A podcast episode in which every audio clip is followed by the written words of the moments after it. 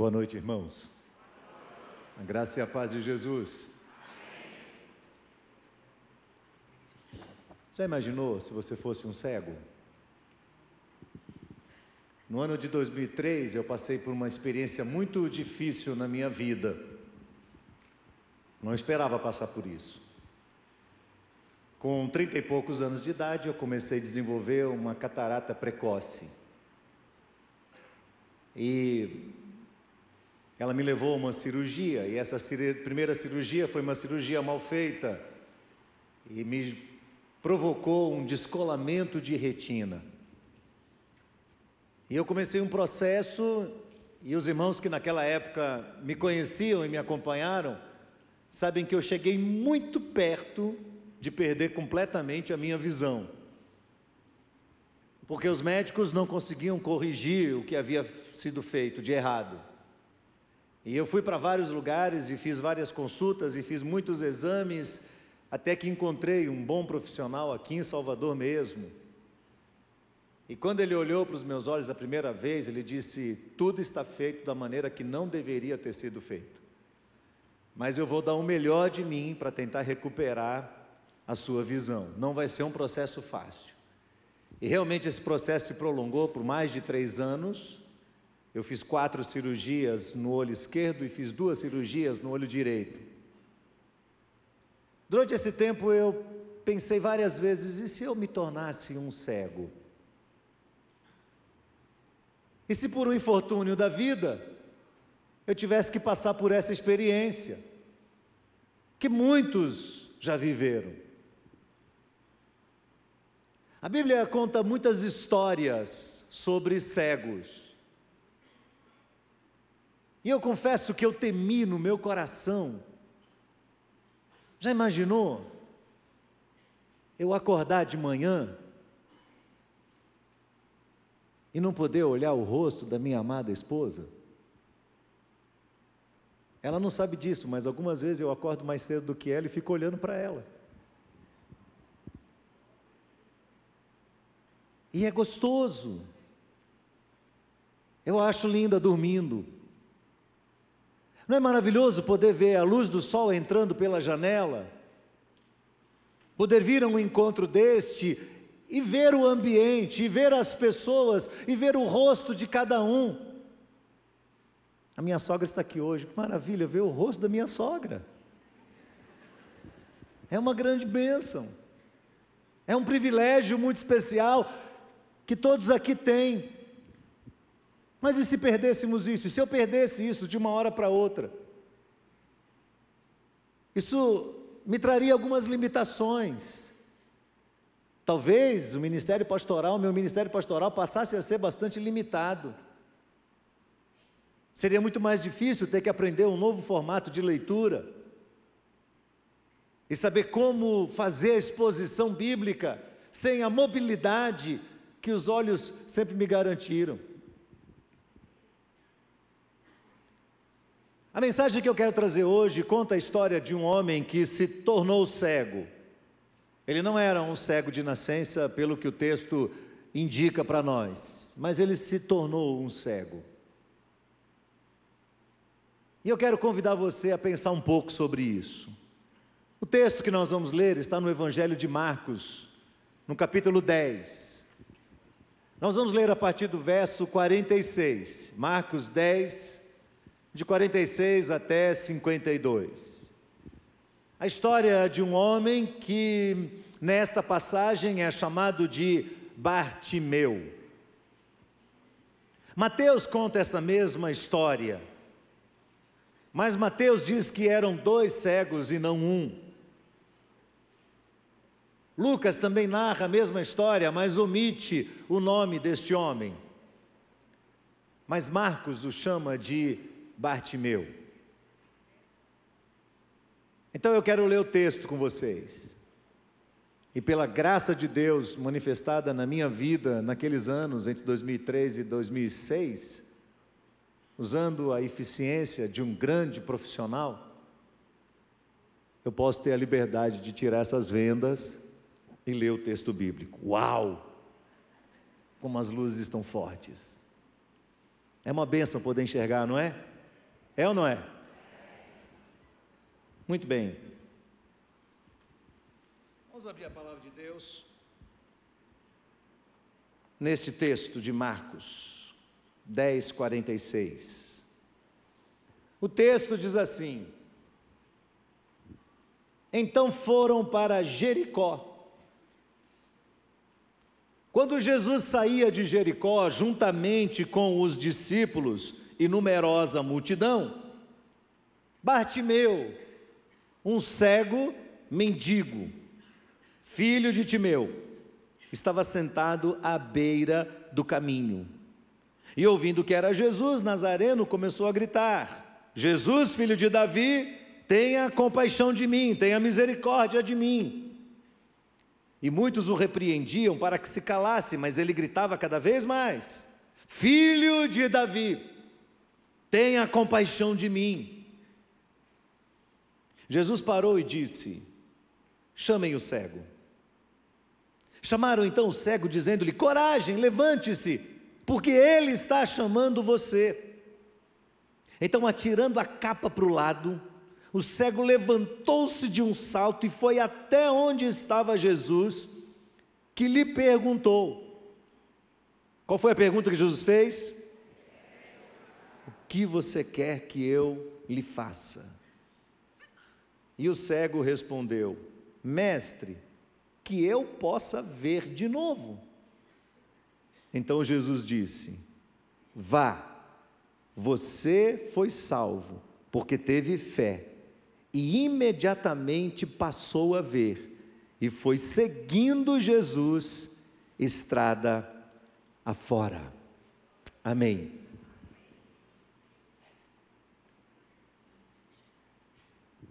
A história dos cegos possui muitos desdobramentos históricos. Existem fragmentos das histórias, das culturas, que mencionam a presença de pessoas cegas. E essa história é marcada por sentimentos de rejeição, de intolerância, de preconceito e de ignorância. Por exemplo, Quatro séculos, dois antes de Cristo e dois depois de Jesus, durante um período de 400 anos, os orientais tinham o que eles chamavam de proibição sucessória. A proibição sucessória era uma lei que dizia que o cego não tinha direito a receber herança dos seus pais ou dos seus familiares. A história dos cegos sempre foi tratada com muito misticismo por todos os lados. E eles eram considerados como inúteis. E uma vez que eram inúteis, algumas culturas entendiam que os cegos deveriam ser sacrificados. Então foi um período de infanticídio, e foi um período de abandono aos adultos também. A história diz que os moradores de Atenas levavam as crianças para as montanhas, crianças cegas para as montanhas, e ali abandonavam, sabendo que elas seriam atacadas por feras. A Roma antiga jogava os seus bebês no rio, logo, tão logo percebessem alguma deficiência visual nessas crianças. Crianças e adultos eram abandonados. Os judeus não eram diferentes. Eles imaginavam e havia entre eles a ideia de que uma pessoa cega era uma pessoa que estava debaixo de uma maldição. Poderia ser uma maldição hereditária, ou poderia ser uma maldição imposta sobre a própria pessoa por haver tido algum tipo de pecado. Você se lembra bem de uma vez em que Jesus se encontra com um cego de nascença e os discípulos fazem a Jesus uma pergunta. Que pergunta foi? Quem pecou? Ele ou seus pais? Para que ele nascesse assim. E para quebrar esse paradigma cultural, Jesus responde: nem ele, nem os pais, mas ele é um cego para que nele se manifeste a glória de Deus. Então Jesus vem e começa a quebrar com essa ideia de maldição hereditária. Os gregos também pensavam assim. Na Grécia Antiga, Homero, o trovador que escreveu a Odisseia, ficou cego. E de um grande poeta famoso, se transformou num mendigo que ficava nas ruas pedindo dinheiro, contando as suas histórias, declarando os seus poemas. E morreu como um miserável. Na Idade Média, foi um período muito cruel para os cegos também. Tirar os olhos de uma pessoa era considerado como um bom mecanismo de vingança ou de pena judicial. Então, por exemplo, os germânicos, quando descobriam um traidor da pátria ou alguém que, que falsificou a moeda real, pegavam uma pessoa, esquentavam um vergalhão até deixá-lo totalmente vermelho e fritavam os olhos. Depois o arrancavam com o dedo. Só isso. Para que a pessoa nunca mais enxergasse, e é esse seria o seu castigo. Foi somente depois da Idade Média que esse pensamento começou a ser combatido de uma forma mais severa entre todas as culturas e o cristianismo ajudou muito isso.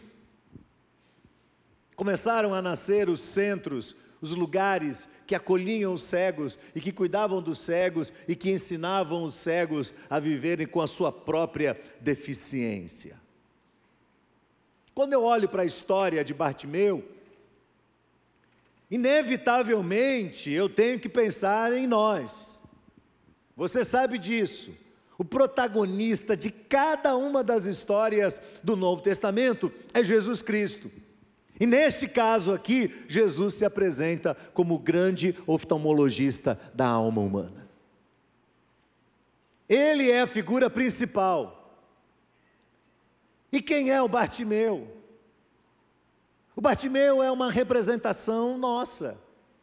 Ele me representa, ele representa você também.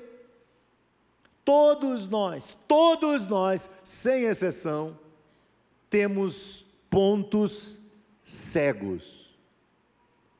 Coisas que nós simplesmente não enxergamos.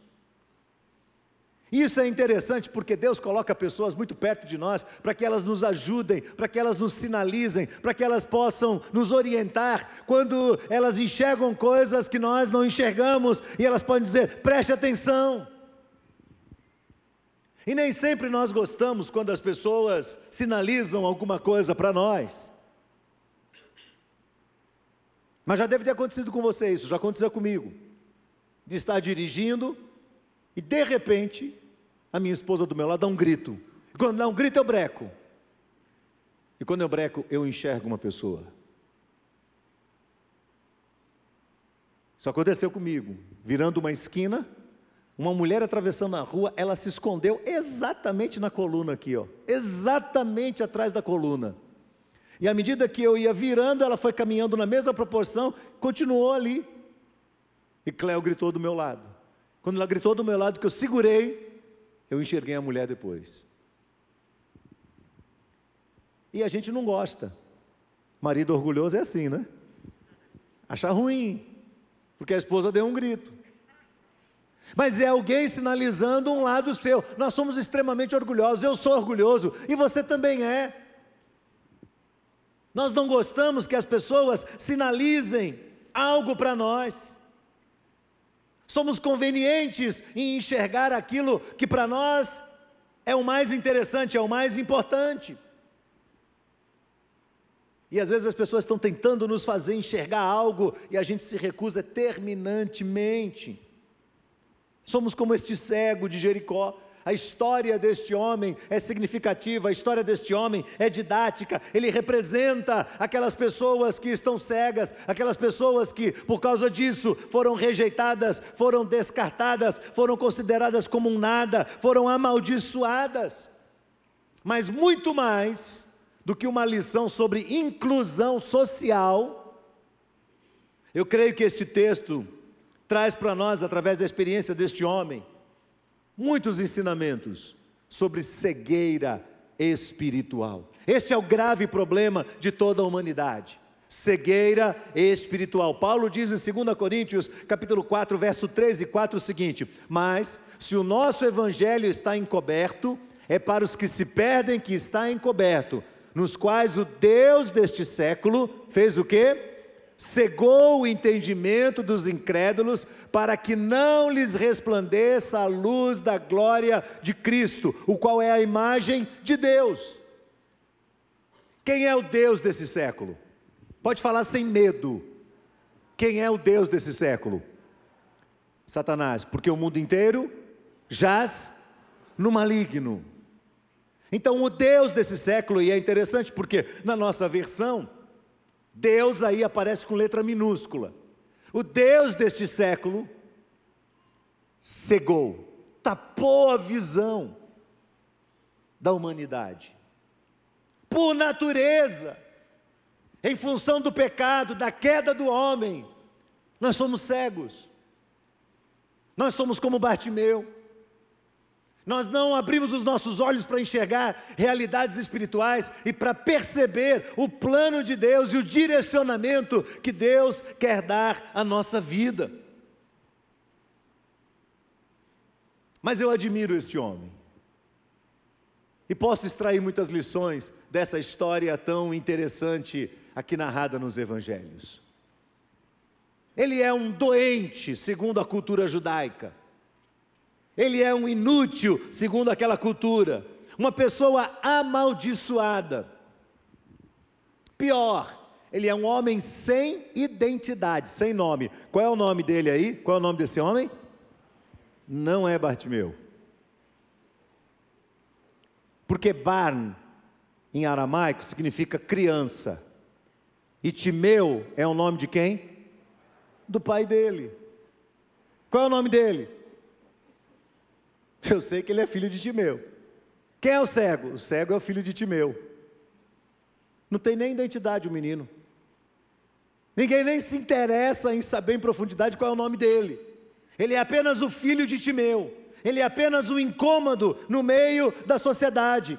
Ele é apenas parte daquela cultura, daquele povo que para nós não representa nada, talvez represente um estorvo, talvez represente um lixo, aquele, aquele grupo social que você olha e diz assim: não tem jeito para você, não tem o que seja feito mais por você.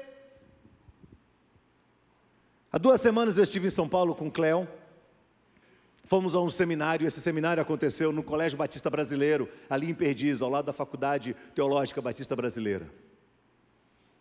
E nós estávamos hospedados em São Caetano do Sul, na casa da minha irmã, e a minha irmã emprestou o carro dela, então fomos para a cidade logo de manhã, no sábado, para este seminário. E eu peguei a Avenida dos Estados e disse: quando eu chegar próximo da, do, do, Parque Dom Pedro, eu vou fazer a volta, vou pegar o, o viaduto do Minhocão e vou direto pelo Minhocão até Perdizes. Só que quando eu cheguei na entrada do Minhocão, estava interditado, porque de sábado eles fecham ali para as pessoas andarem de bicicleta, de patins e tudo mais. Então eu passei reto, dei a volta no Parque Dom Pedro, peguei a outra pista, voltei e peguei uma avenida direita que vai em direção a Lins de Vasconcelos, atravessando ali para o lado da Consolação. Quem conhece São Paulo sabe o que eu estou falando. Exatamente nessa avenida, quando eu entrei e o sinal ficou vermelho, eu parei, Cléo olhou para mim, eu olhei para ela, nós estávamos exatamente no meio da Cracolândia. Foi a segunda vez que isso aconteceu comigo. A primeira vez eu estava a pé. E essa segunda vez eu estava de carro. E é um mundo tenebroso, assustador. Você olha para todos os lados e você não vê esperança, você não vê expectativa de vida, você não vê sobrevivência. Você olha para aquilo tudo E o que você vê é uma enorme comunidade de Walking Dead. Aqueles homens e mulheres, adolescentes e velhos, se arrastando, totalmente tomados pelas drogas, de um lado para outro. E a nossa tendência é olhar e dizer assim: não há esperança para esse povo, não há o que fazer. Bom seria se o governo tivesse uma espécie de aspirador gigante, aspirador de pó gigante, que chegasse assim num lugar daquele e fizesse. e todos desaparecessem, e a gente pudesse encher de vasos de flores.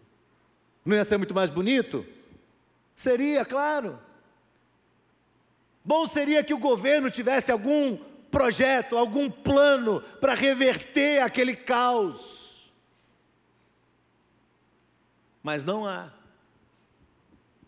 Nós cristãos temos algumas iniciativas ali, como outras religiões também têm. Os batistas têm ali próximo a Cracolândia. Um trabalho suado, difícil, que é feito ali na expectativa de resgatar alguns daqueles que não valem nada para a sociedade. No fundo, no fundo, a sociedade quer que eles desapareçam, que eles morram, que eles sumam da frente, porque eles não inspiram esperança em absolutamente nada. Bartimeu é parte deste grupo. Ele está ali jogado, próximo daquela cidade, e por trás dos escombros da sua condição humana, não há vida, não há esperança, não há o que possa ser feito por ele. Nenhum ser humano se interessaria em ajudar Bartimeu. Mas este homem é admirável. Ele tem algumas características que chamam muito minha atenção. Em primeiro lugar, embora sendo cego, ele é um camarada de razoável visão. Eu te explico por quê. O lugar que ele escolhe para tentar sobreviver é a entrada da cidade de Jericó. A mesma Jericó de Josué lá atrás, que nós pregamos um dia desses, que foi circundada ali por todo o povo de Israel e cujas muralhas caíram, é a mesma Jericó. Só que agora, tantos anos depois, Jericó se transformou numa cidade extraordinária. Uma das melhores cidades daquela época, a cidade das grandes palmeiras, a cidade onde haviam indústrias de óleos, de essências e de perfumes. Uma cidade rica. Os poderosos de Jerusalém tinham casas para descansar aos arredores de Jericó. Jericó é uma rota comercial muito importante. E este homem vai na direção de Jericó para tentar sobreviver. Mas eu tenho aqui uma impressão, conhecendo depois o caráter dele, que ele não olhou para aquela estrada de Jericó apenas como o fim da sua vida, mas de alguma maneira, de alguma maneira, Bartimeu sabia que aquela estrada era o palco, ou poderia ser o palco da sua esperança de vida. Ele sabia que alguma coisa ia acontecer que iria transformar a sua vida para sempre. Então ele vai para Jericó. E ele começa ali a pedir esmolas. Ele tem uma outra característica que eu admiro muito.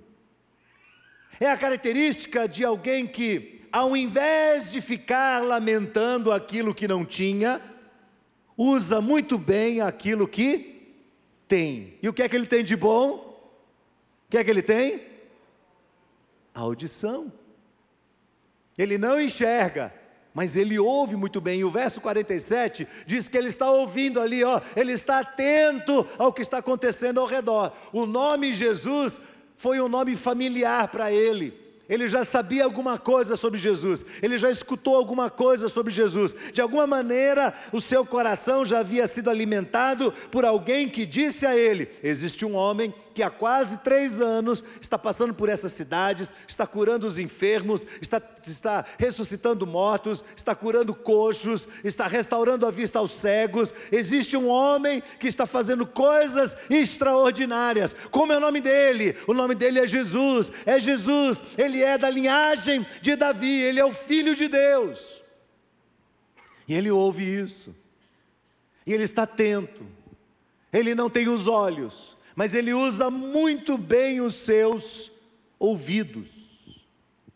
Deixa eu interromper aqui e te fazer uma pergunta. Do que é que você mais reclama na sua vida que você não tem? Você já parou para perceber como nós enchemos a nossa vida de condicionais? Ah, se eu tivesse tido uma oportunidade, então teria uma vida melhor. Ah, se meu pai tivesse me ajudado naquela época, então hoje eu não estaria onde estou. Ah, se a minha esposa não fosse uma pessoa tão difícil, a nossa casa seria melhor. Você já percebeu? Como a gente vai colocando condicionais para nós mesmos e dizendo: ah, se eu tivesse, se eu pudesse, se eu conseguisse, se eu, se eu, se eu. E enquanto você fica focado naquilo que você não tem, você não percebe, preste bem atenção, você não percebe que tudo que você precisa para viver para a glória de Deus, o Senhor já deu a você. Ele já colocou na sua vida. Ele já colocou na sua história. A sua história não é um acaso, a sua história foi detalhada por Deus. Você tem exatamente o que Deus gostaria que você tivesse. E este homem aproveitou muito bem. Ele não tinha olhos, mas tinha ouvidos. E ouvia muito bem, e fez muito bem uso daquilo que ele tinha. E foi exatamente por meio da sua audição que a sua fé foi alimentada. Por quanto a Bíblia diz, a fé vem pelo ouvir e ouvir a palavra de Deus. O que é que ele ouviu? Ele ouviu de Jesus, ele ouviu a palavra de Deus. E isso lhe trouxe fé ao coração. Então a outra característica desse homem é que ele exerce a sua fé através de um grande clamor ele levanta a sua voz e começa a gritar. Ele levanta a sua voz e alguém diz: Jesus está passando, olha lá, ele está a 100 metros de nós. E ele começa a gritar: Ele está a 100 metros? Jesus, filho de Davi, tem misericórdia de mim. Agora vamos fazer um exercício aqui.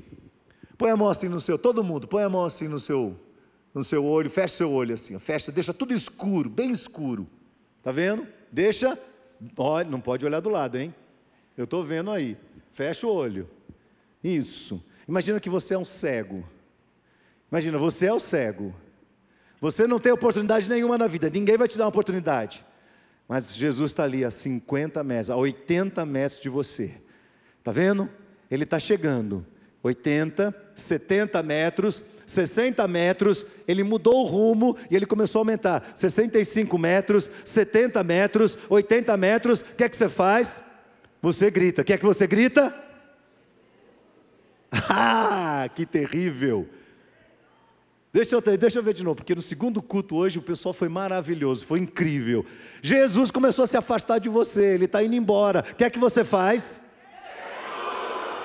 Isso, então fala a frase toda que ele falou. Ele diz assim: Jesus, filho de Davi, tem misericórdia de mim. Mais uma vez, vai. Isso! Muito bem, é isso que ele faz. Ele começa a gritar, ele começa a gritar, porque é a expressão da sua fé, é a expressão da sua intensidade. Ele não está ali, Jesusinho, se o senhor quiser, dá uma ajudinha aqui para mim. Não, ele dá um grito: Jesus, filho de Davi, tem misericórdia de mim. Não esquece de mim, não, Jesus. Fé, confiança, intencionalidade. Ele sabe o que ele está fazendo, ele está fazendo algo que ele sabe que de alguma forma vai reverberar, ele sabe que ele tem diante dele uma última oportunidade. Jesus estava entrando para a última semana de ministério dele, dali para frente, Jesus retornava para Jerusalém e seria preso, iria morrer, iria ressuscitar e depois subir aos céus. Jesus não voltaria mais para Jericó, era a última passagem de Jesus por Jericó, e este homem ousa exercer a sua fé, gritando gritando com todos os seus pulmões: Jesus, filho de Davi, tem misericórdia de mim. E aí, quando você exerce a sua fé, e quanto mais você grita, mais você se enche de confiança, o que, que acontece? Chega alguém, filho do diabo, pessimista, e fala para você: fica quieto, rapaz, fica quieto, você está incomodando, fica quieto, para de perturbar. Ô cego, a prefeitura vai multar você pelos decibéis que estão saindo da sua boca, viu? Fique quieto, não incomode o mestre. Para de gritar, seu perturbador. É interessante quando a gente começa a exercer a nossa fé, como pessoas se levantam contra nós. É interessante como muitos jovens e adolescentes têm medo de falar da sua fé quando elas estão no colégio, quando estão na universidade, na faculdade, porque sabem que vão receber patada, vão receber crítica, vão ser desconsiderados, vão chamar você de antiquado, de religioso, de idiota, de tolo, de tudo quanto é coisa, e você tem medo da rejeição dessas pessoas, então você não grita, então você fica quietinho. E às vezes, alunos cristãos ouvem verdadeiras barbaridades em salas de aula e não tem coragem de levantar e dizer assim: pera lá, não é assim não. Eu creio diferente e tenho o direito de crer diferente. Eu confio no Senhor. Muitos não têm coragem de dizer, porque estão dando ouvidos a essas vozes, estão dando ouvido a esses que estão gritando ao redor. Bartimeu não se permitiu silenciar pelo pessimismo, pelo ceticismo, pela religiosidade podre, pela má vontade daqueles que o cercavam. Não deu a mínima para eles. E quanto mais eles mandavam ele ficar calado, mais ele gritava. Mais ele gritava. Mais ele gritava. Mais ele gritava. Um dia desses, pastor Silvio estava pregando e um irmão me compartilhou essa experiência. Ele estava sentado aqui no templo e o pastor Silvio começou a pregar aqui e aquela mensagem começou a encher o coração daquele irmão. E, e ele é uma pessoa assim que ele vem de uma igreja bem tradicional e ele estava assim com medo e tal. E eu, aquela mensagem ardendo no coração dele. De repente, o pastor Silvio falou alguma coisa. Ele disse: Amém. Quando ele falou Amém, alguém atrás dele fez. Xiu.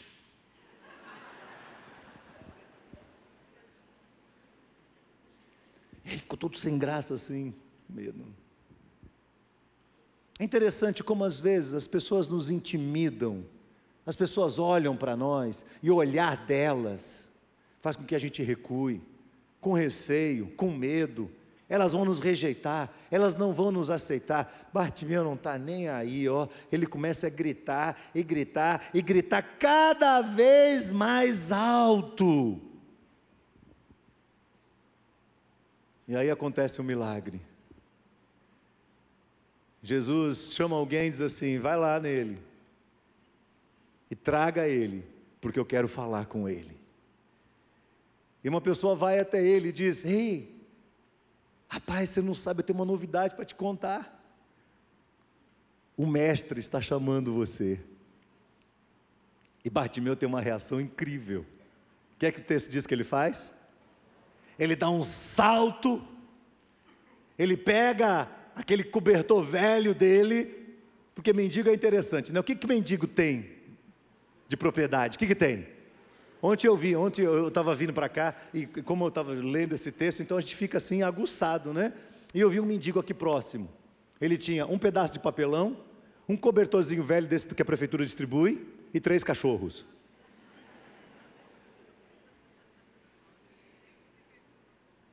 Bartimeu dá um salto, pega aquele cobertor e faz o quê? Joga para fora. Joga para trás. O que, que tem por trás disso? Tem por trás uma linda história de fé, de alguém que ouve a voz de Jesus. Ele ainda não recebeu o milagre, ele ainda não foi curado, mas ele age com base na voz de Jesus Cristo. Por isso, o nosso tema desse mês é Firmados na Rocha, e a rocha são as Escrituras Sagradas, porque é a palavra de Deus que sustenta a nossa fé.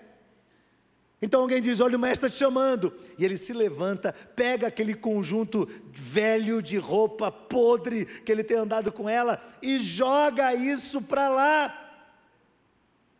O que é que significa esse cobertor velho? É o seu passado, as suas dores, a rejeição que ele sofreu. Essas coisas o perseguiram durante tanto tempo, este peso esteve sobre ele. Mas ele pega aquilo tudo e joga aquilo para trás. Eu fico pensando na nossa relação com o nosso passado. Quantos de nós nos tornamos escravos do passado? É verdade, em 1929, o meu sogro me falou algo que me ofendeu muito. Oh! Lá atrás a pessoa falou com você aquilo. E você carregou isso a vida inteira. E vai levar isso para o túmulo. E quando você começar a apodrecer, os bichinhos que vão comer você vão dizer assim: hum, que gosto ruim. Porque a pessoa que lá, leva essa carga dentro dela, ela, ela, fica envenenada. Sabe quando a pessoa fica adoecida, fica tóxica por dentro? Porque traz um peso do passado. Alguém me ofendeu, alguém me machucou, alguém me injustiçou, alguém fechou a porta para mim. E carrega aquele peso nas costas. Outros carregam o peso do fracasso. Um medo enorme de tomar uma, uma atitude de fé, de tomar uma postura de fé, porque eles fizeram isso lá atrás e fracassaram. Então agora eles só querem pisar onde for seguro. E eu quero dar uma péssima notícia para você. Se você só quer pisar onde você acha que é seguro demais, você nunca vai conseguir exercer fé de verdade, porque algumas vezes Deus vai dizer para você pisar num lugar que você nem sabe que lugar é e onde é, e o que é que está acontecendo, e no escuro o Senhor vai falar com você e vai esperar de você que a sua fé reverbere no coração dele. Então ele pega aquele passado todo e joga para trás. Sabe que às vezes nós nos, apegamos até às glórias do passado, ao sucesso do passado.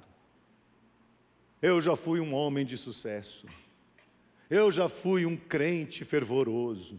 Eu orava, eu lia a Bíblia, eu fazia jejum duas vezes por semana. Você precisava de ver. Eu ia em todas as reuniões da juventude, eu ia nas vigílias de oração.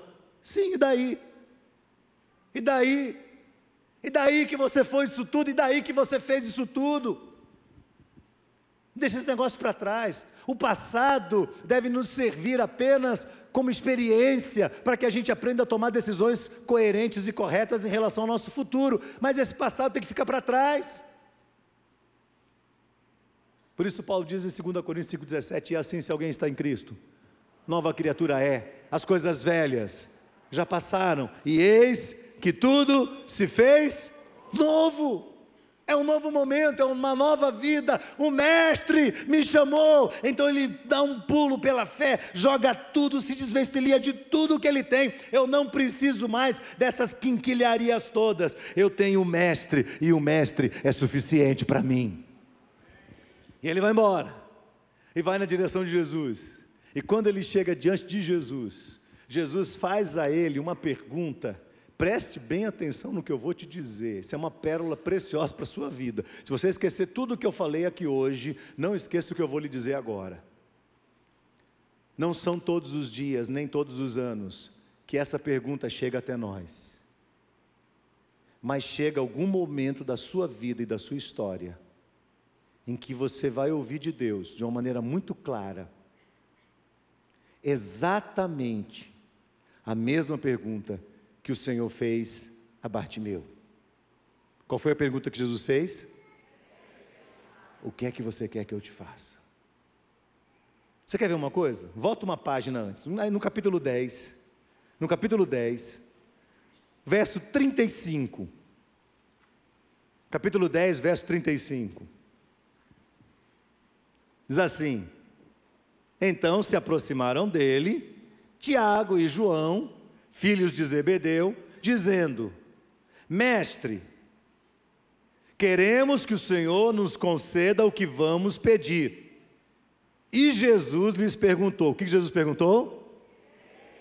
Opa, é a mesma pergunta? Que queres que eu te faça?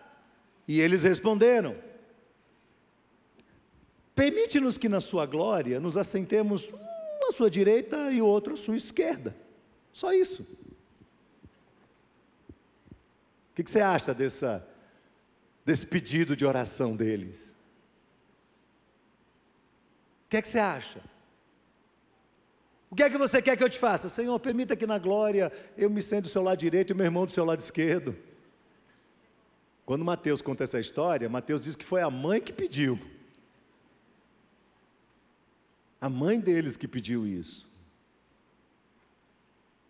Uma tolice. Olha a resposta de Jesus. Jesus lhes disse: O que é que Jesus disse? Vocês não sabem o que estão pedindo. Casa direitinho com o que Tiago fala. Pedis e não recebeis, por quê? Pedis mal. Você não sabe o que você está pedindo. O Senhor perguntou isso para Abraão lá atrás, o Senhor perguntou isso para Salomão lá atrás: Salomão, me pede o que você quiser e eu vou te dar. Não é sempre que essa pergunta é feita para nós, não é todo dia, não é a todo momento, mas haverá na vida de cada um de nós um dia, ou dois, ou três, eu não sei, em que o Senhor vai chegar e vai dizer: O que você quer que eu faça por você? Isso deveria nortear as nossas orações, isso deveria nos ensinar a orar, a conversar com Deus, através desta pergunta que nos é feita, porque não é uma pergunta qualquer. E a resposta a esta pergunta precisa ser fruto de reflexão profunda, de uma boa elaboração. A resposta, quando essa pergunta nos for feita, tem que estar em sintonia com aquilo que Ele deseja para nós e não com aquilo que nós desejamos de forma aleatória e independente de Deus. É por isso que você orou tantas vezes e as suas orações não foram respondidas, ou se foram respondidas, Deus disse a você um grande não. Ah, se Deus tivesse respondido todas as minhas orações. Se Deus tivesse respondido todas as minhas orações do jeito que eu queria, se Ele tivesse feito tudo o que eu queria, do jeito que eu imaginei, eu tinha acabado com minha vida, eu tinha acabado com meu ministério, eu tinha acabado com meu casamento, eu tinha acabado com o mundo inteiro. Eu ia ser uma tragédia, irmãos. Mas eu dou graças a Deus por cada vez que o Senhor chegou para mim e disse: Não, não, eu não vou te responder. Eu não vou dar o que você está querendo. Você vai clamar, vai clamar, vai clamar, e você ainda vai amadurecer muito, até que você aprenda a orar de uma forma coerente com a minha vontade, de uma forma que esteja em sintonia com aquilo que eu quero para você, de tal maneira que você aprenda a absorver os meus sentimentos para você, aprenda a sonhar os meus sonhos para você, aprenda a entender os meus planos para você. Quando você começar a entrar em sintonia comigo, eu vou começar a revelar os meus segredos a você, e aí sim você vai orar e as suas orações serão respondidas pelo Senhor. Vejam rapidamente algumas lições que nós aprendemos de tudo isso? Primeiro, é necessário ter muita humildade no coração, muito quebrantamento da alma, muito arrependimento para reconhecer que nós somos cegos. Você é um cego. Você é um cego? Você demorou para responder essa pergunta? Nós somos cegos. Há coisas que nós não enxergamos. Há coisas que são sinalizadas para nós e a gente resiste, porque a gente tem os nossos paradigmas muito bem elaborados dentro de nós e a gente carrega aquilo para o resto da vida e vai levar para o túmulo. E uma das coisas que chamou muito minha atenção domingo passado à noite, aqui na pregação, que nós ouvimos sobre as gerações é como as gerações aprendem com outras gerações, como os, os mais idosos aprendem com os mais novos, como os mais novos aprendem com os adultos, como nós precisamos uns dos outros. É impactante perceber que nas Escrituras Sagradas, muitas vezes Deus usa a vida de crianças para ensinar generais, de crianças para ensinar imperadores, Deus usa até animais para ensinar profetas que não enxergam. E Deus usa a gente para sinalizar para nós os nossos pontos cegos, aqueles pontos que precisam ser mudados na nossa vida. Irmãos, nada vai mudar na sua vida se você não enxergar os seus pontos cegos. Você vai continuar com os mesmos problemas, com os mesmos pontos cegos, anos seguidos da sua vida, e os seus pontos cegos não lhe permitirão compreender nem buscar a vontade de Deus para o seu futuro. Então tenha coragem de enfrentar isso e admita: você precisa de ajuda. Diga assim: eu preciso de ajuda. Você não pode ficar sozinho. Eu não posso ficar sozinho. Eu preciso de ajuda. Eu preciso de amigos, eu preciso de irmãos, eu preciso de mentores, eu preciso dos pastores perto de mim, eu preciso de ajuda, eu não enxergo as coisas. A minha esposa é uma bênção de Deus porque ela é meus olhos muitas vezes. E às vezes eu não gosto. A minha autossuficiência, o meu orgulho pessoal diz: não precisa falar, eu sei como é que eu faço. E Deus fala: ouve, ouve, preste atenção, ouve. Ela está sinalizando para você uma coisa que você não enxergou ainda. Segundo, busque ouvir além de si mesmo além do que você aprendeu. Você nunca será um homem sábio, uma mulher sábia, simplesmente porque você estudou muito e agregou conhecimento. É necessário ter humildade no coração para ouvir a voz do Espírito Santo de Deus e para compreender a vontade de Deus. Pare de reclamar daquilo que você não tem. E diga para Deus: Senhor, obrigado porque os meus olhos começaram a se abrir e eu realmente comecei a enxergar aquilo que eu tenho. Você tem a melhor casa, você tem a melhor família, você tem um bom salário, você tem vida, você está respirando, você está me enxergando, você tem muitas coisas que você não, não imagina, mas você tem tudo o que você precisa para viver para a glória de Deus. Tudo você já tem hoje. Você já tem. Terceiro, não se intimide pelos pessimistas de plantão. Não se intimide por aqueles que vão tratar você com pessimismo tóxico, doentio. Livre-se deles. Tanto quanto você também deve se livrar das amarras do seu passado. Faça, vasculhe a sua alma, faça uma análise do seu coração e veja se tem dentro de você fragmentos do seu passado que estão impedindo você de dar um passo adiante. Coloque-se na presença de Deus. Se há pecados, confesse e trate. Se há perdão que precisa ser liberado, libere o perdão. Pare, pare com essa mania justiceira de dizer: se a pessoa não vier a mim, eu não vou perdoar. Pare com isso, porque a Bíblia diz que você deve perdoar qualquer pessoa por uma só razão: Deus em Cristo perdoou você também. Só por isso. Mais nada. Então deixe essas amarras do passado para trás. E por último, aprenda a orar corretamente. Você quer ver uma coisa? 1 João, capítulo 5, é o último texto que eu vou ler. 1 João, capítulo 5.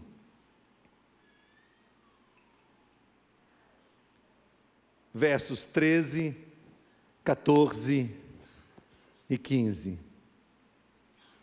1 João, capítulo 5, versos 13, 14 e 15.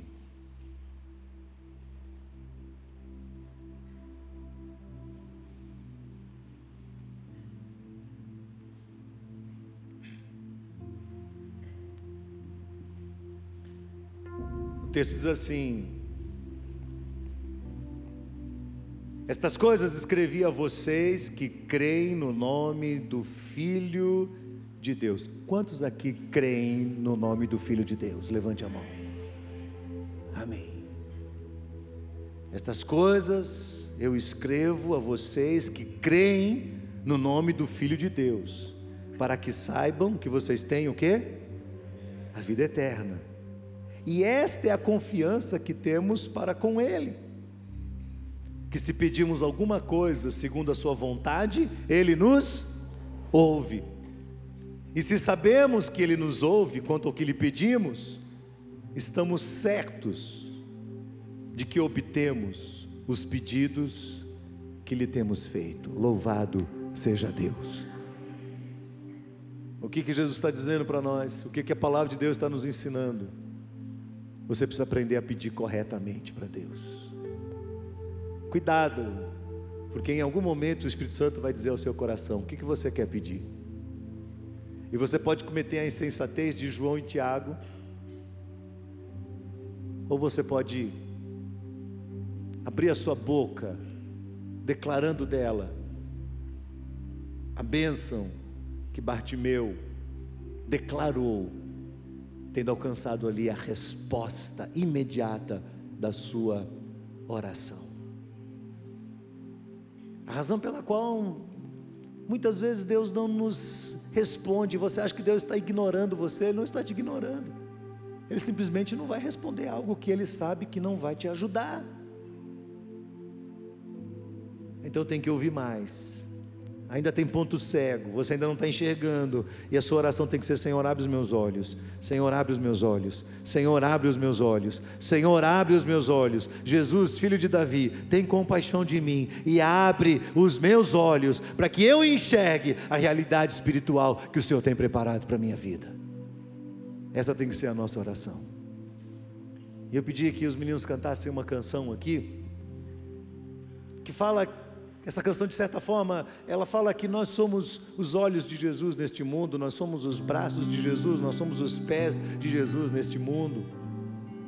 E cada vez que nós entendemos o que foi falado aqui hoje, nós vamos aprofundando mais nessa questão de sermos instrumentos de Cristo para edificação, para transformação, para mudança de vida no meio da sociedade. Tem tanta coisa para acontecer, tem tanta gente para ser resgatada, e às vezes nós ficamos perdendo tempo com coisas que são tão, tão ínfimas, tão desnecessárias. E o Senhor quer usar a nossa vida, o Senhor Jesus quer usar a sua vida, mas Ele começa curando os seus olhos, Ele é o nosso oftalmologista. E eu convido você a cantar junto conosco essa canção, dizendo: Eu quero te servir, eu quero te obedecer, eu quero te honrar com a minha vida, Senhor mestre, meu amigo, amado Jesus. Baixe sua cabeça por um instante e ouça essa canção, depois nós vamos cantar juntos. Deixe essa canção penetrar no seu coração neste momento.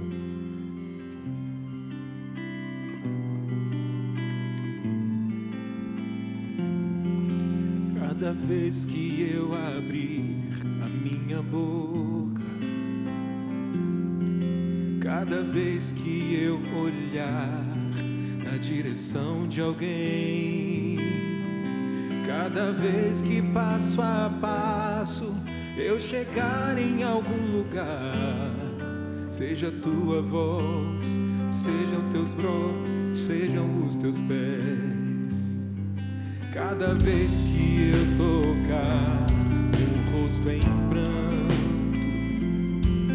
cada vez que eu fizer faz. Cada vez que em silêncio eu doar a outra face, sejam tuas mãos, sejam tua graça e o teu amor. Eu quero te servir, eu quero te obedecer, ver tua vontade, refletir tua verdade.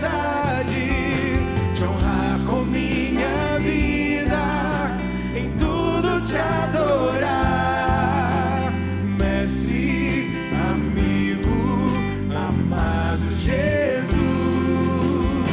Esse é o meu querer. Sabe o que é interessante? Essa passagem, no finalzinho dela, ela ainda chama muito minha atenção. Porque quando esse homem é curado, Jesus diz assim para ele: Vá, a tua fé te salvou. Então vá e ele desobedece a Jesus, o que, que ele faz? Ele fica, ele não vai, ele fica. Jesus estava indo para Jerusalém, Jesus iria entrar naquela última semana terrível, fatídica. E o texto diz que este homem vai atrás de Jesus. Ele provavelmente acompanhou aquele cenário todo. Ele viu tudo acontecer. Ele viu o desdobramento do Calvário. Ele viu a perseguição de Jesus. Ele viu Jesus apanhar, ser preso, ser humilhado em praça pública, conduzir uma cruz pesada até o Gólgota, ser pregado nela, receber uma coroa de espinhos, ser furado do lado. Ele viu aquelas coisas todas. Provavelmente este homem se solidarizou às mulheres que estavam ali, à mãe de Jesus, aos discípulos. Ele se juntou a eles, chorando também e sentindo a dor daquele momento terrível na cruz. Ele se tornou amigo de Jesus, ele se tornou próximo de Jesus. Eu acho que a vida de Martimeu é uma inspiração para nós, para que a gente aprenda a olhar para Jesus para que a gente perceba a oportunidade quando Jesus está passando, para que a gente não o deixe escapar, para que a gente intervenha, para que a gente clame, para que a gente intencionalmente busque, busque, busque, grite e exerça a nossa fé até aquele momento em que o Senhor vai olhar para mim e para você e vai dizer: O que você quer que eu te faça? Uma coisa eu posso garantir, eu posso assim com toda a minha convicção dizer para qualquer um aqui, se você se você olhar para o Senhor, a primeira coisa que o Senhor quer fazer por você, Ele quer transformar e salvar você e salvar a sua vida. Ele quer dar a você a certeza da vida eterna. Ele quer lavar você de todos os seus pecados. Ele quer tirar todo o peso de opressão da sua vida. Às vezes você não percebe isso porque você está cego e Satanás, o nosso arqui-inimigo, por vezes coloca venda sobre os nossos olhos e nos apresenta uma realidade que é uma realidade fake, que é uma realidade que não é verdadeira, que é uma proteção de tela falsificada, não é a realidade que Ele tem para nós. Eu posso garantir para você o que Jesus tem preparado para a sua vida, nem olho viu, nem ouvido jamais ouviu, porque Deus tem um plano extraordinário para cada um de nós. Agora você precisa dizer para Ele: Senhor, abre os meus olhos, abre os meus olhos.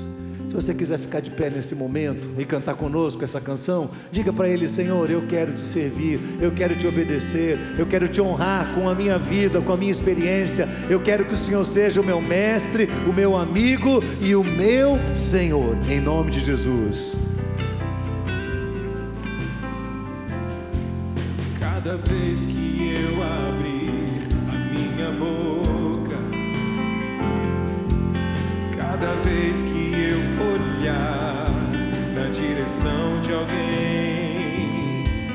Cada vez que passo a passo eu chegar em algum lugar, seja a tua voz, seja tua voz. Cada vez que eu tocar um rosto em pranto, cada vez que eu fizer que já não se faz. Cada vez que em silêncio eu doar a outra face, sejam tuas mãos, seja a tua graça e o teu amor. Cante bem alto. Eu quero te servir, eu quero te obedecer,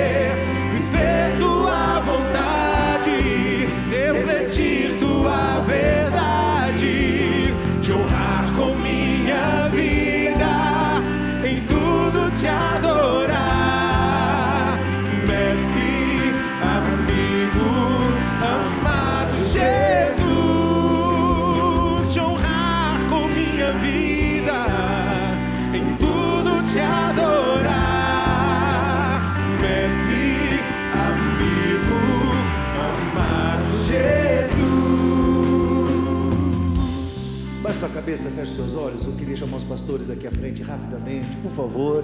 Os pastores e líderes que eles viessem aqui, que eles nos acompanhassem. Nós queremos orar por vocês.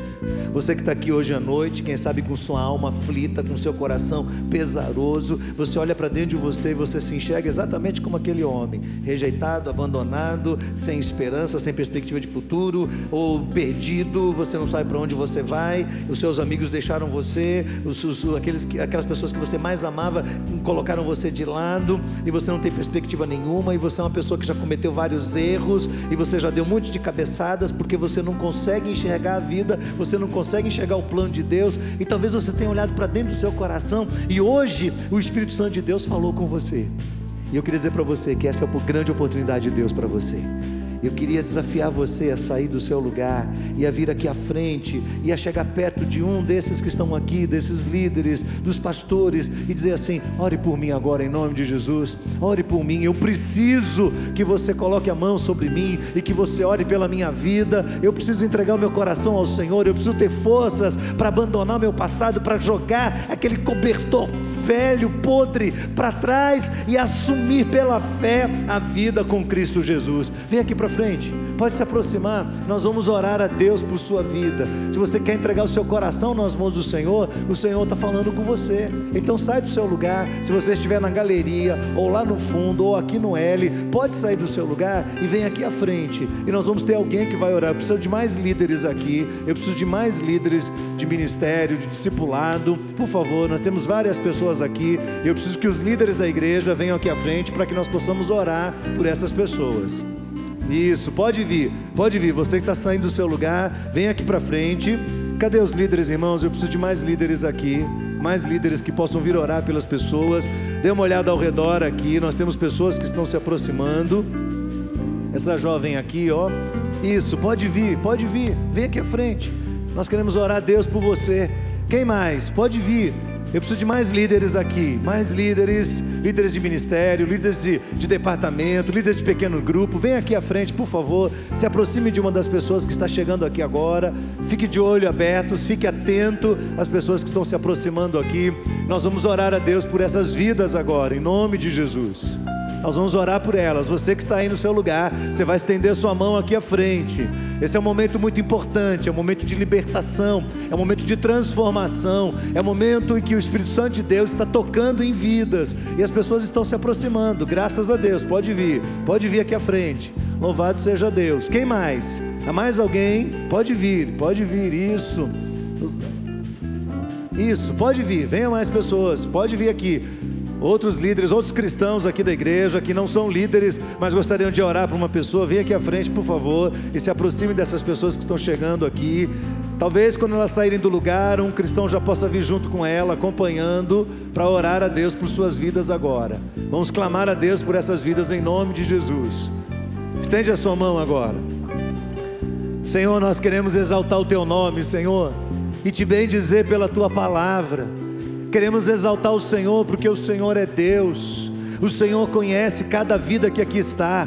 Senhor, se as pessoas não conseguem reconhecer quem nós somos, se as pessoas acham que nós não temos um nome, se as pessoas acham que nós não temos uma história, o Senhor nos ama, o Senhor nos conhece, conhece a história da nossa vida. A tua palavra diz para nós que antes que nós fôssemos formados lá no ventre da nossa mãe, o Senhor já nos conhecia, o Senhor já ouviu a nossa voz, o Senhor já traçou na eternidade todos os planos e escreveu no teu livro os nossos nomes.